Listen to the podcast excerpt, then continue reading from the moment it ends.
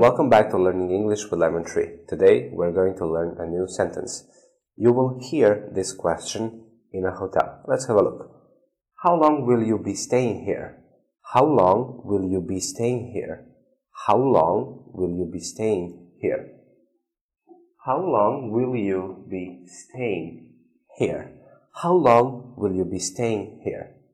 This form, it's a future form called future progressive or continuous.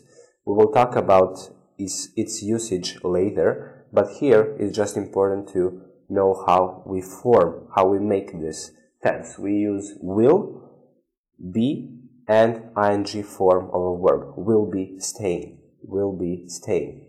How long will you be staying here? How long will you be staying here? Thank you for watching. See you in the next video.